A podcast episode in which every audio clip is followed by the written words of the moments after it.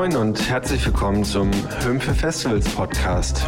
Hier sprechen wir mit spannenden Gästen zu allen relevanten Themen rund um Festivals, Trends und Entwicklungen der Branche und nehmen euch im Sommer mit ins Beautiful Mess der Festival Campingplätze. Im vergangenen Jahr haben wir mit Expertinnen der Branche zu den großen Themen der laufenden und kommenden Saison gesprochen. Da die Gespräche live aufgezeichnet wurden, entspricht die Qualität leider nicht immer dem, wie wir es gerne hätten. Wir hoffen trotzdem, ihr habt Spaß beim Hören. Herzlich willkommen zum Reeperbahn Festival 2019, ähm, zum Panel und Podcast Das Ende der Boutique-Festivals in Deutschland. Ähm, ich freue mich sehr über unseren Gast Timo Kumpf vom Maifeld Derby und Delta Konzerte. Hallo Timo, möchtest du dich kurz vorstellen, bitte? Hi, ja, ich freue mich auch, mein erster Podcast, endlich mit dem Trend mitgehen. Äh, ja, Johannes schon gesagt hat, Timo Kumpf, bin Veranstalter des Maifeld Derbys seit neun Jahren und äh, veranstalte außerdem in, in Mannheim, Heidelberg äh, örtlich Konzerte von eigentlich alles, vom ganz kleinen Konzert bis an Markantereit in der Arena. Und äh, ja, bin dieses Jahr zum ersten Mal auf dem Reeperbahn Festival, ohne direkt wieder ein Festival vor der Nase zu haben, weil ich nächstes Jahr eine Pause mache. Und äh, ja, die Entscheidung habe ich Anfang des Jahres getroffen und die fühlt sich jeden Tag besser an. Und hier zu sein ohne diesen, diesen Druck und äh, ist großartig. Okay, dazu kommen wir gleich nochmal ausführlicher. Ähm, nochmal ganz zurück zum Anfang. Ähm, was war denn zuerst da? Konzertagentur oder Festival? Äh, ja, zuerst war mein eigener Bass da. Also ich äh, mache immer noch Musik, spiele bei Get Well Soon und das hat letzten Endes äh, hat auch einen großen Einfluss aufs Maifeld Derby gehabt, also so Erfahrungen, die wir so europaweit auf Festivals gesammelt haben. Und äh, aber im Grunde habe ich als Booker angefangen, also so ganz klassisch erste eigene Band, äh, die dann auch mal vom Dorf, aus dem Dorf raus musste und dann irgendwie damals so die ersten Touren gebucht, auch deutschlandweit und dann später auch für ein paar Künstler äh, europaweit gebucht. Also im Grunde habe ich als Booker angefangen, bin dann über die Band oder ja Festival Booker Festival. Ah, ich habe immer alles gemacht irgendwie. Und gerade versuche ich das etwas mehr einzudämmen. Aber warum dann runtergebrochen aufs Festival? Also warum quasi, warum wolltest du ein eigenes Festival machen? Na, ich glaube schon, dieser, also mein erstes eigenes Festival bei mir auf dem Dorf habe ich mit 16 gemacht. Und das welches, welches Jahr war das? Äh, kann man, Rückschlüsse auf mein Alter ziehen. Äh, 1900, hätte, es hätte im Oktober 1997 stattfinden sollen. Da haben wir aber vom Bürgermeister die Halle abgenommen bekommen. Dann ich, musste ich zum ersten Mal politisch aktiv werden. Bin momentan gerade für ein anderes Projekt auf der Suche nach dem Leserbrief, den ich damals geschrieben habe. Und im Endeffekt hat es dann im März, äh, im März 2008, äh, Quatsch, im März 1998 stattgefunden. Und das war dann so die, die also damals war ich 16, 17. Äh, das äh, hat dann so, war dann so die Initiative dafür, also es hat super gut funktioniert. Damals haben sich die Leute für sowas noch interessiert auf dem Dorf. Und äh, dann so rund zwei Jahre später daraus dann so ein jährliches Festival bei mir auf dem Dorf gestartet. Das ging zwölf Jahre lang. Also Indoor, äh, auch so, so in, so, in so einem abgefuckten Jutz-Lokschuppen, hatte da aber auch schon eigentlich ziemlich geile Bands immer. Und äh, daraus kam dann, also seit 2011 dann das Maifeld Derby. Es gab auch noch eine kleine Überschneidung. Also das andere ging bis 2012. Und irgendwie war Festival schon immer mein Ding. Also ich bin auch früher, auch wenn wir mit Get Soon irgendwie in der, in der Anfahrt haben immer alle äh, schon bemerkt, dass bei mir da so etwas das, das, Blut in Wallung gerät. Aber wieso, also quasi warum der Gedanke Maifeld dann neben dem anderen noch? Oder quasi was, was war der Grundgedanke, was soll der anders sein?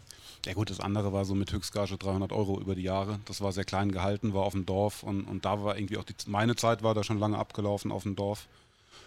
Und äh, ja, bin dann auch, das war schon eher etwas äh, rockiger ausgelegt. Und irgendwann war natürlich auch der Wunsch, da mal so ein richtiges Festival zu machen, auch mit so Open Air und größeren Acts und, und wo man sich dann halt auch mehr austoben kann. Und äh, ja, da kam es dann zum Maifeld Derby. Das Maifeld wird ja als äh, Boutique-Festival betitelt. Ähm, was macht für dich ein Boutique-Festival aus? Was ist anders als bei üblichen Festivals? Ich glaube, den Begriff habe ich erst auf so, auf so einer Couch wie hier mit einem Mikro in der Hand zum ersten Mal gehört, Boutique Festival. Äh, ich habe mir da über sowas, ich mache mir allgemein über sowas relativ wenig Gedanken. Also für mich stand im Vordergrund damals äh, Musik, also so einfach äh, irgendwie musikalische Qualität und irgendwie Bands entdecken. Das ist eigentlich die Grundidee davon. Und äh, ja, ich glaube, das steckt dann auch schon drin in diesem Boutique-Festival. Für mich steckt da noch mittlerweile, nachdem ich mir da auch mal ein paar Gedanken drüber gemacht habe, äh, natürlich auch irgendwie ein, ein, hoher Komfort halt auch mit drin. Also von, von sanitären Anlagen bis hin zum Essen und Getränke und Regionalität und sowas. Aber musikalisch ähm, kannst du ja zum Beispiel auch aus der Bandperspektive sprechen. Gibt es ja solche und solche Festivals und man spielt auf bestimmten lieber, weil man merkt, irgendwie das Publikum ist anders da oder aus einem anderen Grund da, was ja auf dem Maifeld ganz stark so ausgeprägt ist, dass man ganz genau weiß, das Publikum ist wegen der Musik da. Und da geht es jetzt erstmal nicht um Heili Geili, sondern um die Musik. War das eine bewusste Entscheidung? Hat sich das so entwickelt oder? Ähm, na, ich glaube, so auch über die Qualität des Publikums habe ich mir auch nie so Gedanken gemacht. Irgendwann ist man dann mal so, wacht so auf und guckt so und denkt, hey, das, ey, keine Arschlöcher. Irgendwie Leute, die zuhören, die sich dafür interessieren, die Respekt dem gegen, äh, gegenüber aufbringen, der auf der Bühne steht. Auch wenn sie es vielleicht vorher noch nie gehört haben, auch wenn es vielleicht ein Genre etwas über über, über den eigenen Tellerrand rausgeguckt ist. Also ich versuche da ja auch, also bei uns kann es auch sein, dass nach einer Black Metal Band äh, ein deutscher Rapper auf die Bühne kommt und äh, der Anspruch ist im Prinzip, dass äh, so der rote Faden halt die Qualität ist und äh, darauf bin ich schon irgendwie stolz, dass, dass es funktioniert, dass da einer sich halt äh, Wolves in the Throne Room und danach äh, Yesin anguckt und beides geil findet. Also so, dass es halt ein offenes Publikum ist, was über Qualität, Authentizität äh, irgendwie entscheidet und nicht über äh, ja, so vorkonfektionierte Schubladen. So, also es ist, ist bei uns relativ wenig Schubladendenken. Aber das war, war dir das am Anfang nicht klar? Du hast quasi einfach nur nach eigenem Wissen und Gewissen gebucht oder war, war dir klar, du brauchst eine bestimmte Art von Publikum, du brauchst dazu musst du eine bestimmte Art von Bands buchen? Ich glaube im Grunde war mir bei, bei nichts, was ich jemals gemacht habe, am Anfang irgendwas klar. Das ist, also das ist, glaube ich, mal ein persönlicher roter Faden, den ich gerade versuche etwas versuche etwas auch an morgen zu denken. Aber äh, nö, das habe ich mir nie Gedanken drüber gemacht. Also letzten Endes war mir schon, habe ich schon irgendwie. Es gibt so einen, so ein Festival in Frankreich, das haben wir damals mit Soon gespielt. Da waren halt ganz viele, ähm, da hat eine postapokalyptische Metalband vor uns gespielt, dann wir so als studentische, folkige Band noch damals. Und ich fand irgendwie geil, dass das so, äh, dass das so breit aufgestellt war und trotzdem funktioniert hat. Und mir wurde auch in der Tat im ersten Jahr sehr nachge, äh, vorgehalten, dass der rote Faden halt fehlt. Und äh, erst nach der ersten Auflage haben die Leute das dann so, glaube ich, geschnallt. Weil das zwar auch klingt auch wieder so verklärt romantisch, aber äh, ich habe früher ganz gerne Mixtapes aufgenommen. Und äh, ich finde auch, so sollte man, also so versuche ich an das Festival ranzugehen, auch mit den verschiedenen Bühnen. Dass, äh, meine, du versuchst ja Mix, Mixtape, du hast ja irgendwie dann, oder ja, hast ja irgendwie dann, dann, dann Hörer und wenn dir klar ist, du hast jetzt mal einen riskanten Song, dann muss der nächste wieder eine safe Nummer sein. Und äh, so versuche ich da eigentlich auch anzugehen. Nein, man hat ja schon das Gefühl, dass du dich safe Nummern manchmal verweigerst. Also quasi, wenn alle, wenn die komplette deutsche Festivallandschaft auf drei Bands aufspringt, kann man eigentlich davon ausgehen, dass die bei dir nicht spielen werden. Und das muss ja eine bewusste Entscheidung sein. Ja gut, das ist auch gegen die eigene Langeweile. Also da gibt es das bekannteste Beispiel aus dieser Riege sind Anne Kantereit, die ich immer ihr spielt überall so, ich kann mal überall sehen, habe ich keinen Bock drauf. Und äh, die haben dann dieses Jahr als Secret Guest gespielt, was ich sehr schön fand und was ich mir eigentlich auch nur in dem Kontext natürlich auch, auch aufgrund der Größe der Band vorstellen konnte. Weil ansonsten nimmst du die natürlich und, und, und verhagelst dir auch dein Publikum. Also weil halt einfach nur Fans dieser Band kommen, also auch zu groß dafür sind. Und ja, ich versuche schon auch, was diese, diese Headliner betrifft, äh, da lieber äh, natürlich einen James Blake zu haben, der nur einmal im Jahr irgendwie oder seitdem glaube ich eigentlich nie in Deutschland gespielt hat, als äh, irgendwie die ganz sicheren Nummern. Wobei ich auch die dieses Jahr schon durchaus dabei hatte. Wenn es passt und die, und die irgendwie cool sind, dann äh, bin ich da wesentlich offener, als ich noch vor ein paar Jahren war. Du hast gerade spannenderweise gesagt, da verhagelst dir dadurch dein Publikum. Und das ist ja eigentlich genau der Punkt, was andere Festivals ähm, durch die Bank weg machen, aus Angst vor äh, zu wenig Ticketverkäufen die also du hast dann am Ende nur noch Publikum, die, das Publikum hört quasi einem Brei von Musik zu und der Brei besteht eben aus dem, was gerade in Deutschland oben stattfindet. Ähm, wie gehst du damit um, wenn du merkst, dass du irgendwie Tickets noch verkaufen musst? Und also wie du standest wahrscheinlich schon öfter vor dieser Entscheidung, okay, ich muss, ich brauche eigentlich so eine Band, um das machen zu können, was ich eigentlich machen möchte. Wie hast du dann äh, klar, sowas muss man sich schon auch stellen, äh, wobei es gibt da auch im exklusiveren Bereich natürlich Bands, die Tickets verkaufen. Und äh, ist bei mir schon noch, also ich würde nie irgendwie da, dafür trotzdem keinen Kompromiss eingehen. Bin aber durchaus, also ich meine, ich hatte dieses Jahr von wegen Lisbeth, eine Band, die oft spielt, äh, gegen die ich mich im Jahr vorher auch noch gestellt habe, ehrlich gesagt, weil sie überall gespielt haben. Dann habe ich die mal gesehen und gedacht, ah, schon eine geile Band und äh, das war, das war dann für mich schon so ein, trotzdem so ein kleiner Kompromiss, weil sie halt auf acht anderen Festivals spielen. Aber es war einer, der Spaß gemacht hat, der Tickets verkauft hat und das ist auch cool so. Und ich glaube, da jetzt irgendwie wirkliche Kompromisse oder sich wirklich zu, zu verändern, kann vielleicht auch mal ein Jahr, ein Jahr gut gehen. Aber so im zweiten Jahr hast du da keinen Bock mehr drauf. Also da musst du das ja weiter. Das wird ja von dir erwartet, dass du wieder genau den und wieder genau den. Und äh, ja, im Grunde macht es einem ja auch das Leben einfacher, sich auch mal gegen so eine Erwartungshaltung zu stellen. Weil sonst ist man irgendwann tief drin und dann hat man ganz schnell äh, das verloren, weshalb man die Sache auch angefangen hat. Aber macht es denn das Leben einfacher? Ich meine, du machst jetzt ein Jahr Pause, da müssen wir jetzt noch nicht drüber sprechen, aber Ticketverkaufenmäßig ist jetzt nicht so, dass du immer nach drei Wochen ausverkauft bist, wie zum Beispiel in anderen Ländern das Duo oder das Primavera, ähm, wo alle schreien, besten Lineups der Welt. Warum funktioniert es da zum Beispiel und in Deutschland nicht? Gut, das ist eigentlich die, die Frage, auf die ich fast, äh, äh, ja, also die ja letztendlich der Tenor dieser Veranstaltung hier ist. Äh, gut, das da ist schon auch Deutschland dran schuld, glaube ich. Also so, ich habe mache mir meistens immer erst, während ich dann auf der Couch sitze, darüber Gedanken, aber dadurch, dass ich das ja schon öfter gemacht habe mittlerweile. Ich meine, ich bin im, im, äh, im südlichen Odenwald in Südhessen aufgewachsen. Ich hatte die Wahl, wenn du, wenn du aus dem Tal in die Richtung fährst, kriegst du SWR 3 und in die Richtung HR3. Und äh, es ist immer eine 50-50 Chance, dass Robbie Williams oder Brian Adams läuft. Und äh, das, das ist halt, das, da ist halt der Fehler. Und dann habe ich auch als örtlicher Veranstalter auch immer gedacht, ich meine, unsere Medienpartner fürs Mayfield Derby waren irgendwann mal das Ding, wo ich gedacht habe, ja, staatlich, die haben ja einen Bildungsauftrag. Also wir zahlen die ja dafür. Und äh, ja, einen Scheiß haben die. Also die haben dann auch irgendwann angefangen mit nur Gangster-Rap und nur Quote und es gibt ja nirgendwo mehr so eine, so eine inhaltliche Instanz. Also und, und ich, in Deutschland ist das wirklich ein mediales Problem vielleicht auch noch darüber hinaus. Also ich meine, ich habe ja die Erfahrung als äh, irgendwie Musiker in, in, in Frankreich oder so gespielt zu haben.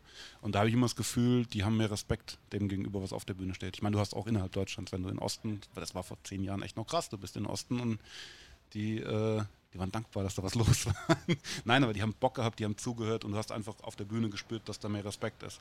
Und das ist, glaube ich, eine Sache, die in Deutschland bei mir ab und zu mal fehlt, weil, weil die wird ja nirgendwo äh, das Ganze auch als, als inhaltlich künstlerisches irgendwie präsentiert, sondern es ist ja, es ist ja sehr, geht ja nur um Unterhaltung. Also ich glaube auch, da bin ich jetzt, kann sein, dass ich mich da weit aus dem Fenster lehne, aber ich glaube, diese Unterscheidung in E- und U-Musik ist auch so ein deutsches Ding.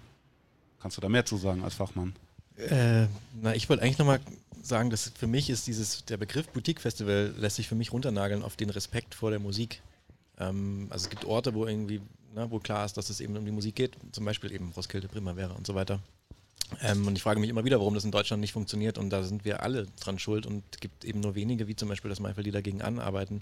Aber wenn, was hast du für eine Erfahrung oder weißt du mehr darüber, Frankreich oder Spanien, warum ist es da so? Weil die haben ja auch eine krasse Quote, die müssen ganz viel äh, nationale Acts spielen die ganze Zeit und so. Warum ist es trotzdem so, dass die Leute da irgendwie anders an Musik rangehen oder beziehungsweise mit mehr Respekt vor der Bühne dastehen?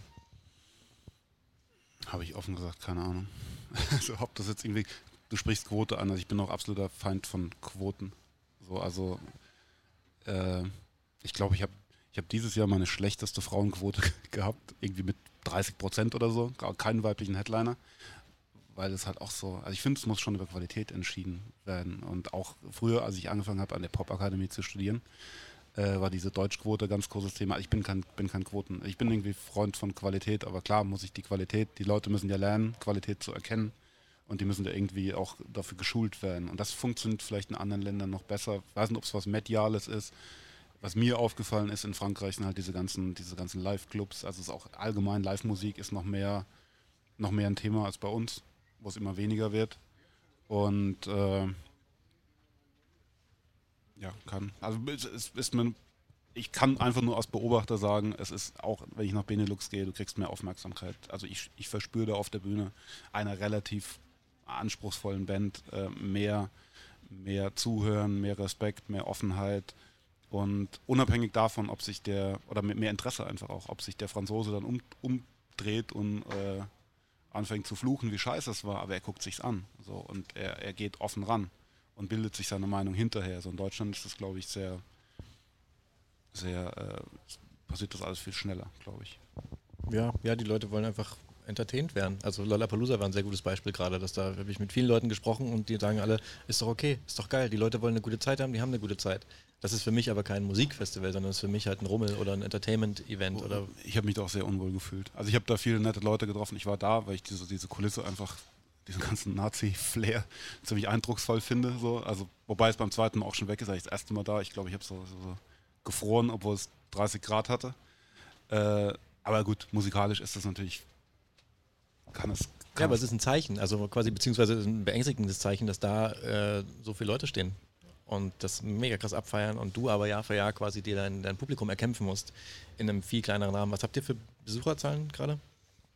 Also dieses Jahr Samstag war ausverkauft mit 4.500. Das ist so die. Da kommen noch Gäste und sowas on top. Ich sag immer 5.000 am Tag. Also wir haben, wir haben zum Glück dadurch, dass wir ein sogenanntes urbanes Festival sind, haben wir viele Tagestickets. War auch schon immer so von Anfang an so geplant und haben dann äh, auch einfach ganz viele Leute, die nur einen Tag mal kommen. Gibt es eine Entwicklung? Also von seit du angefangen hast bis heute ticketmäßig? Klar, gibt eine Entwicklung also, sonst. äh, du, du, meinst, was die Aufteilung, Tagestickets, drei Tage? Äh, nee, nee, also quasi, ob du schon immer genug Tickets verkauft hast oder ob du von Jahr zu Jahr bis zum Schluss, bis du äh, zuletzt nicht weißt, was los ist? Es bildet sich schon irgendwann so ein Schema raus. Also wir haben uns letzten Endes, die letzten drei Jahre waren sehr, die haben fast stagniert, komplett. Im letzten Jahr war es zum ersten Mal ein Tick weniger als im Vorjahr. Ich weiß nicht, war da, was haben wir jetzt? Da war Fußball. Ich glaube, sowas merkt man halt immer und also schon auch äh, Konkurrenz aus anderen Ecken und Netflix und sonst was. Leute gehen da, glaube ich, also es, es, wird definitiv schwieriger, habe ich das Gefühl. Bis dahin haben wir uns eigentlich immer ganz kontinuierlich. Es war mal so ein Jahr dabei, da hat sich dann verdoppelt. Das war so vom zweiten zum dritten Jahr. Da fing auch das, da fing auch diese Wahrnehmung an, dass das etwas äh, nationaler abgestrahlt hat und und äh, ja, im Jahr darauf haben wir dann auf Grundlage dessen halt irgendwie The National bekommen, die gehört hatten, dass da, dass da was ganz Cooles passiert. Und, aber klar, ich meine, irgendwann ist ja auch der Pool an wirklich interessierten, offenen Leuten, zumindest in der Region, halt auch ausgeschöpft. Und äh, du musst dir irgendwo anders nachbauen. Also ich sag der Stadt immer so, also mein Medienpartner ist, äh, mein Radiopartner ist Ego FM. Die haben eine Frequenz. Die nächste Frequenz von denen ist 150 Kilometer weiter weg. So, aber ist mir wurscht, weil die sind einfach inhaltlich, macht Spaß mit denen, da ist eine hohe, hohe Deckung da und ich sage immer, ich bettel immer bei der Stadt so, wenn ihr echt mal was tun wollt. Also die machen so viel Aktionen hier, Aktionen da, sag, holt die nach Mannheim. Also so, ich glaube, da muss einfach ein Nachbau passieren. Meinst du, du hättest andere Ticketzahlen, wenn du ähm, Camping anbieten würdest, dass Leute die Möglichkeit hätten, für wenig Geld von weiter weg zu kommen? Ich biete schon Camping an. Also wir haben von Anfang Aber der ist voll, oder? Der ist voll. Ja. Nö, der war aber noch nie so, dass wir da Leute abweisen mussten. Also dann haben wir den noch irgendwie Pavillon also. abgebaut oder. aber okay. das sind so 1500. Die können wir im Notfall auch noch vergrößern. Also das, das geht schon. Aber das, äh, ja, ich meine, wir haben so Hotelbundles, also wir haben abartig viele Hotelübernachtungen. Das haben wir auch mal. Also muss ich jetzt auch gerade wieder, weil wir natürlich, damit es weitergehen kann, äh, was momentan so schon noch sehr offen ist, äh, muss ich ja, bin ich halt gerade in Gesprächen mit der Stadt und so Themen wie diese Umwegrentabilität, also wie viel Geld lassen die Leute in der Stadt, die sind schon bei uns auch enorm weil halt einfach äh, unser Publikum, ich meine, ich hätte auch keinen Bock da zu zelten. Mittlerweile habe ich einen Bus, da geht's, das ist okay, aber ich habe keinen Bock auf dem Festival zu zelten. Da fühle ich, fühl ich, mich rausgewachsen so und dementsprechend haben wir Hotelübernachtungen ohne Ende. So und da ist schon, ich glaube, das hält jetzt keinen ab. Also wir haben auch Leute aus dem Ausland, wir haben aus allen großen Städten irgendwie Leute, die kommen schon von weit her. Okay, nochmal zum Line-Up. Ich habe das Gefühl gehabt, dass du dieses Jahr ähm, fast schon von außen hat sich angefühlt wie, okay, jetzt möchte er aus Trotz ähm, so richtig nochmal beweisen, was los ist äh, vom Line-Up her. Wie kriegst du das finanziert mit der, mit der ähm, Anzahl der Gäste, die du hast? Warum Trotz? Also ich habe gerade, ja, also witzigerweise hast du gerade die Frage angesetzt und ich habe hab schon so Trotz vorher gehört. Also ich wusste, dass da Trotz kommt, aber warum? Im positivsten aller Sinne. Also wirklich so, okay, wie also ich kann mir, ich kenne jetzt natürlich die Gagen nicht, aber das sind alles Gagen in, dem, in den oberen zwei oder drei Reihen, die sehr schwer stemmbar sind mit einem Festival dieser Gästezahl. Wie alle, die Festivals machen, wissen. Quasi, das ist, also du musst ja sehr viel Risiko eingegangen sein, oder wie war dein Ansatz? Oder hast du einfach total viel Glück gehabt und die haben alle für einen Apfel und ein Ei gespielt? Naja, für einen Apfel und ein Ei spielt keiner mehr. Aber, äh, ich glaube schon, dass, also diese zwei, Reihe 2, 3 sind schon Bands, die dann da Bock haben zu spielen, die auch letzten Endes in Deutschland nur ein, zwei Adressen haben, wo sie spielen können, sodass die nicht so utopisch sind. Ich glaube, dass das so trotzig vielleicht drüber also so, es war in der, also da ist schon was dran, da ist insofern was dran, äh, dass ich äh, ja, irgendwie gerade so seit, seit einem fast einem Jahr äh, so etwas, wie ich auch rückbesinnen will und wieder viel mit viel mehr Bock und viel mehr Fun, weil da ging die letzten zwei Jahre schon etwas flöten, weil du hast halt Druck, Druck, Druck die ganze Zeit, den, den man auch erst spät erkennt irgendwie und äh, und die, Ende letzten Jahres war mal so der, der kleine, der kleine, äh, wurde dann mal alles zu viel. Und wenn man sich dann so wieder aufrichtet, dann so, warum macht man den Scheißdreck? Und äh, einfach wieder darauf besonnen, was Bock macht. Und ich habe echt, ich habe bei den letzten Bookings viel mehr Spaß gehabt als bei den ersten, weil dann war es halt wieder das so, ich hole mir die, die ich, die ich halt haben will und äh, aber es ist interessant, dass das, dass das trotzig ankommt. Also ich glaube, das war ja wirklich im positiven es, Sinne. Also ich glaube, das viele Überzeugung. Es war sehr, ja. glaube ich, es war mega, es war mega viel Bock dahinter dann. Also ich glaube, viele Veranstalter haben sich einfach gefragt, wie das zustande gekommen ist, weil das ja alle die hätten auch irgendwie als Headliner oder Co-Headliner auf dem Meld funktionieren können, die 25.000 haben. Und du hast die halt bei dir hingestellt und das ist halt eine Ansage. Also Co-Headliner auf dem Meld stehen keine 25.000 mehr. Ja, das stimmt. ähm, trägt sich das Festival selbst nee. oder musst du es querfinanzieren? Nee, das ist ja, das ist ja auch die Problematik. Also hat mit dieser Pause jetzt nichts zu tun, aber äh, hat damit zu tun, dass jetzt hinterher schon so ein ziemlicher Scherbenhaufen da liegt. Äh, weil ich das eigentlich die ganzen Jahre querfinanziert habe. Also wir haben irgendwann angefangen über diese Infrastruktur Maifeld Derby. Also unsere Hauptbühne ist so ein äh, Palastzelt für knapp 4000 Leute. Und irgendwann dachte ich halt, wenn das Ding halt schon steht, dann können wir da auch noch äh, Konzerte machen, mit denen wir Geld verdienen. Und äh, so war dann halt 2016, glaube ich, Ray Garvey der inoffizielle Hauptsponsor des Maifeld Derbys, weil einfach diese Zusatzkosten für eine Show sehr gering sind, weil äh, die Hauptinfrastruktur ja schon steht. Und daraus wurde dann das Zeltfestival Rhein-Neckar. Also da hatten wir zum Beispiel im letzten Jahr äh, Judas Priest ausverkauft, Limp Bizkit ausverkauft.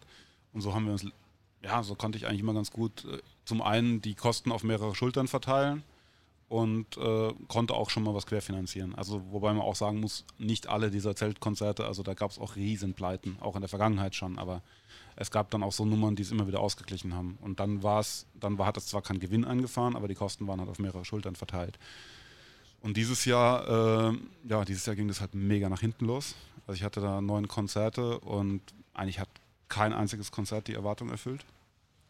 Und wenn das äh, Maifeld Derby nicht weitergehen sollte, dann ist Andreas Burani schuld.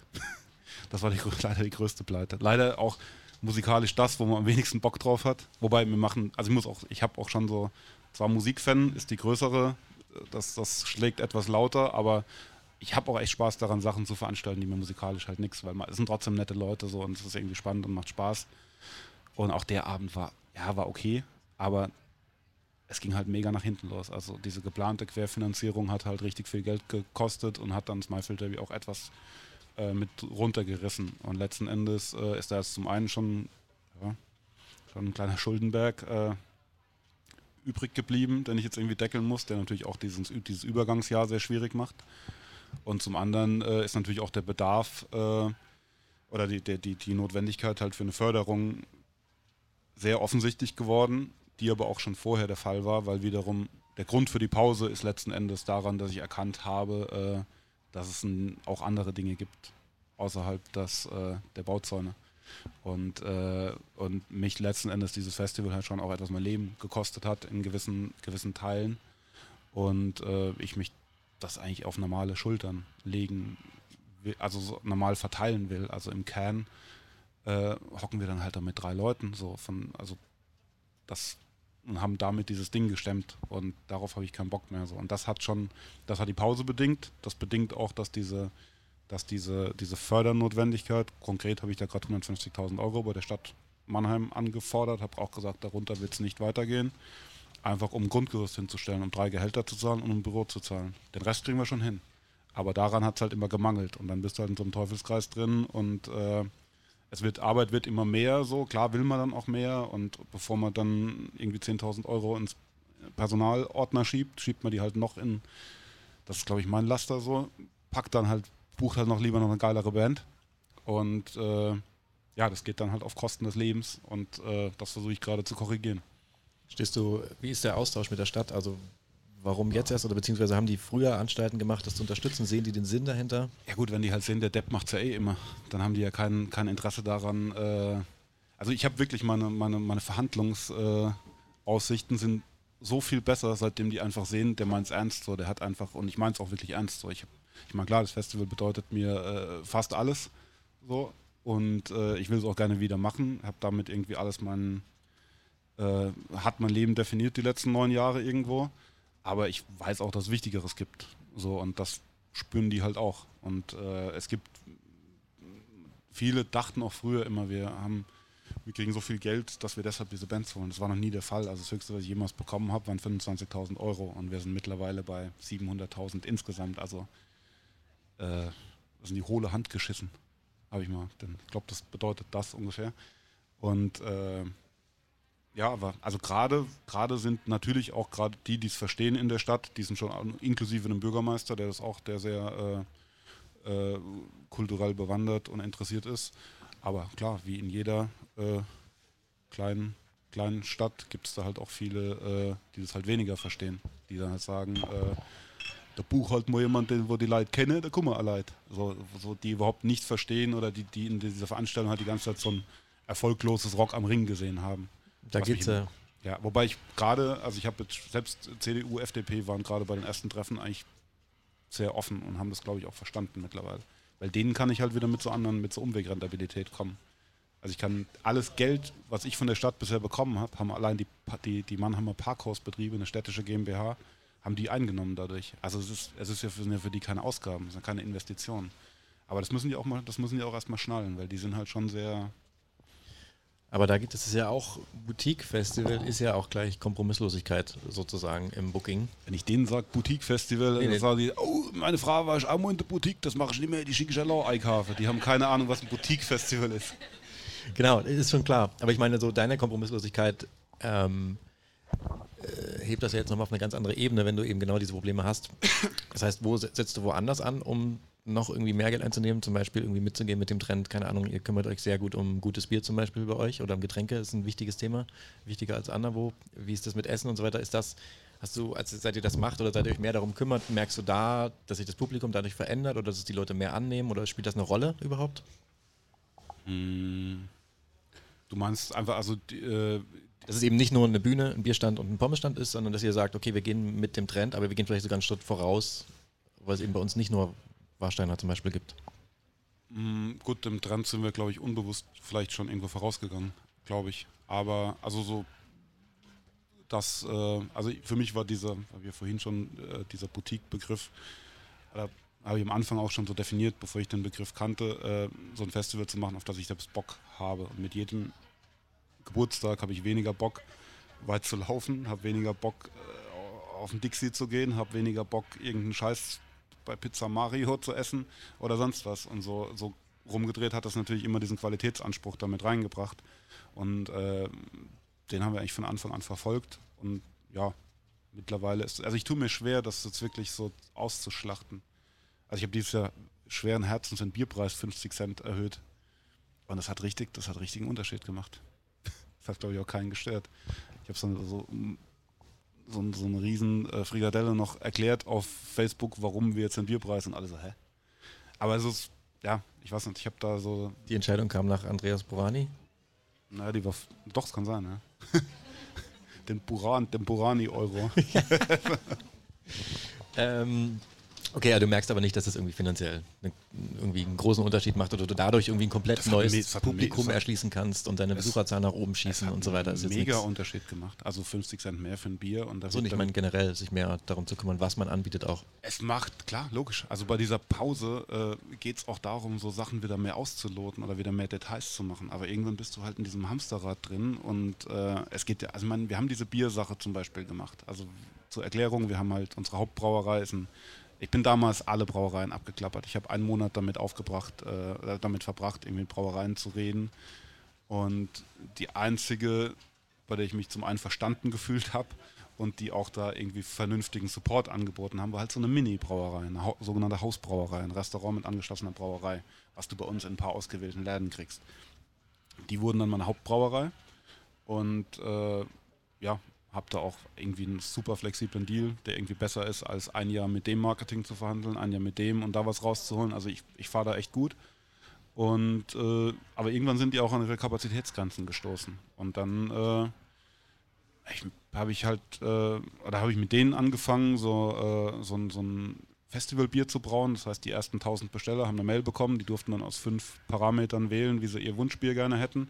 Und da haben wir so ein, so ein Pale Ale, war das dann im Endeffekt. Also der Brauer war ganz begeistert, dass da halt genauso der, der Trend rauskam. Und dann haben wir so ein, so ein, so ein Early Horse Bier, haben wir das genannt, gemacht. Und dann dachte ich, so, Mensch, geil, so Bier als, äh, äh, also ja, auch nochmal so einen Marketing-Schwerpunkt zu machen und habe dann noch so ein Festival Späti gemacht.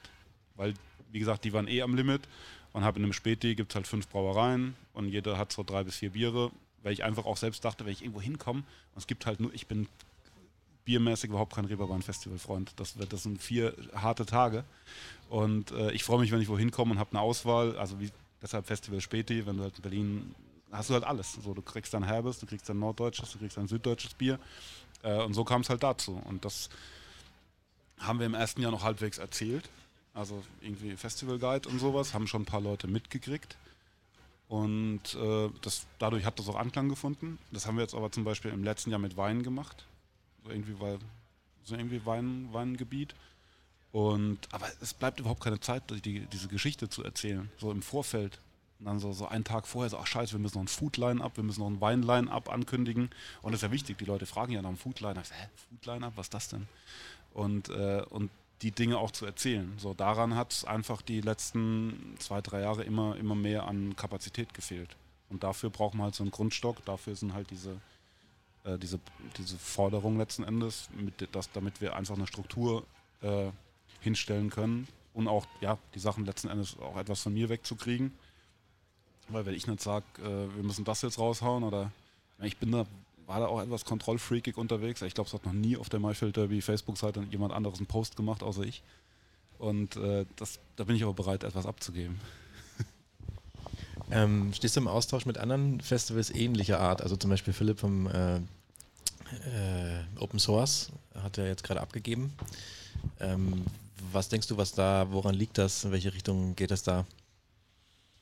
Na gut, ich meine, mit, mit Philipp hatte ich da zum ersten Mal eigentlich Kontakt so richtig. Der hat sich dann auch gemeldet und so ein paar Sachen auch einfach, um das zu droppen. Ich wiederum habe sein Beispiel halt verwendet, habe gesagt, guck mal, die kriegen so viel Geld und, und es ist trotzdem zu wenig so. Denk mal drüber nach.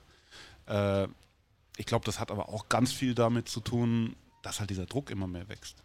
Also so, ich meine, wir, wir agieren, haben da alle einen Anspruch, Open Source ja auch irgendwie internationalen Headliner und dann, dann bist du halt über diesen deutschen Markt hinaus und hast dann entsprechend, muss alles immer ruckzuck gehen und der, der Druck ist einfach e-, enorm gestiegen. Und ich kann auch, als ich, als ich die Maifeld Derby Absage gemacht habe äh, äh, und, und so, so ein Musikexpress-Interview hatte, es hat halt ungefähr am Nachmittag hat halt äh, jeder und hat nun relativ offen gesagt habe, dass mir es einfach zu viel ist, dass ich mein eigenes Leben dadurch vernachlässigt habe. Es hat so ungefähr jedes Festival bei mir angerufen, mir geht's genauso übrigens und so. Und seitdem bin ich so der, der äh, sitze ich am Kopfende beim, beim Stammtisch der gefrusteten Festivalveranstalter. Und das, das ist auf jeden Fall gestiegen. So, als hatte jeder, hatte jeder so. Äh, man muss, glaube ich, da einfach ein gewisser. Das ist natürlich schwierig, wenn man sein, seine, seine Leidenschaft zum Beruf macht und dementsprechend fehlt halt komplett der Abstand. Und wenn dir der Abstand fehlt, dann merkst du es halt erstmal, wenn du an die Wand ballerst. Also so dieser, dieser, ja, dieser diese, diese, dieses, äh, für einen Vogel klippt man da so einen Vogel drauf, damit er nicht an die Scheibe, die übersiehst du halt, wenn du so, äh, so tief drin hängst. Und ich glaube, das ging schon einigen so. Ähm, Stefan Reichmann vom Haldern Pop Festival hat mal gesagt, dass, oder beziehungsweise hat kürzlich erst gesagt, als es eben darum ging, also er wird ja immer, hat ihn nehmen immer alle als Beispiel dafür, wenn es mal nicht so gut läuft, wenn er nicht innerhalb von einer Woche ausverkauft ist, was jetzt die letzten zwei Jahre so war, dann äh, ist alles schlecht. Und er hat gesagt, er ist da total entspannt, weil für ihn sind das Wellen und das ist normal. Wie wir vorhin schon gesagt haben, die Musik in Deutschland gerade zum Beispiel ist einfach was ganz anderes als das, was auf euren Festivals stattfindet. Und er sagt, er ist total entspannt, weil er weiß, es wird sowieso wieder zurückkommen. Dann sind es halt ein paar knauserige Jahre.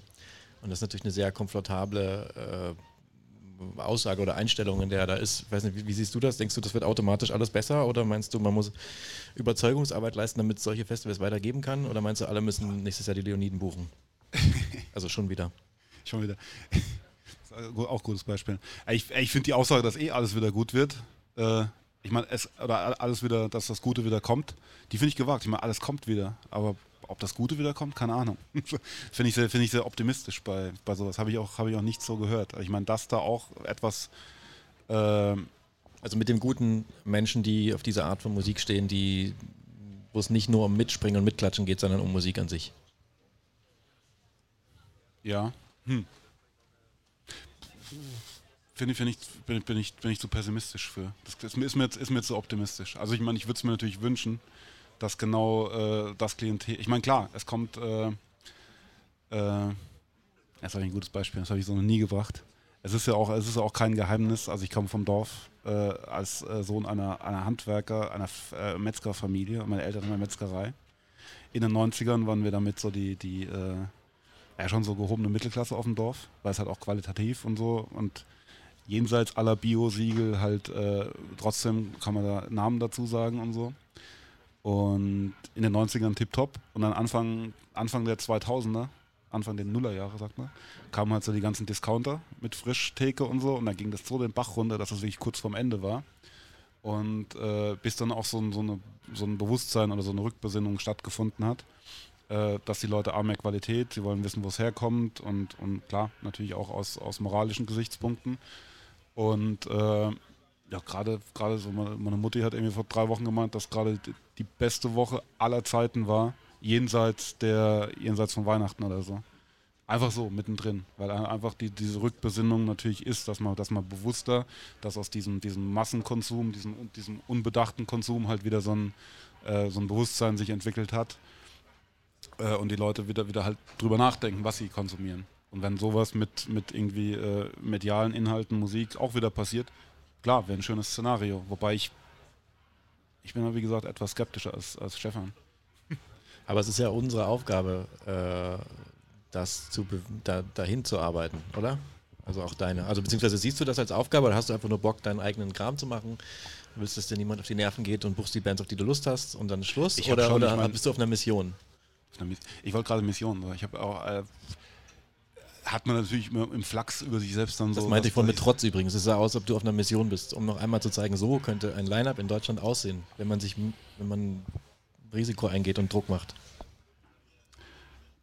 Also, es ist, nee, nee. Also, es ist, da, ist, da ist viel Naivität dabei, glaube ich, dass ich dann denke, äh, dass ich sowas, äh, Quali oder was, was, was Gutes äh, sich dann auch seinen Weg bahnt.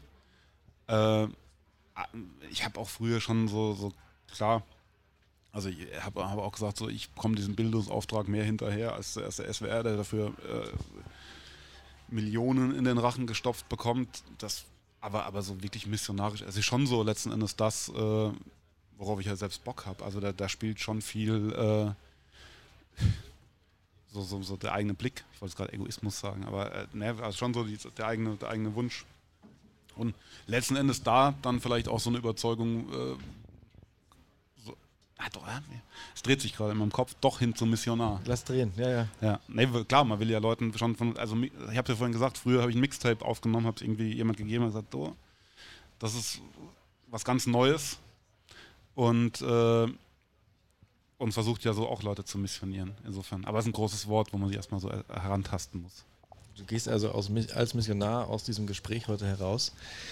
Ähm, wir kommen langsam zum Ende. Ich würde gerne mal dein, einmal eine realistische Einschätzung, wo du denkst, Maifeld Derby in fünf Jahren und eine Traumeinschätzung. Äh, gut, die Halbtraumeinschätzung, die ist auch durchaus realistisch, dass das die Nummer nie wiedergeben wird.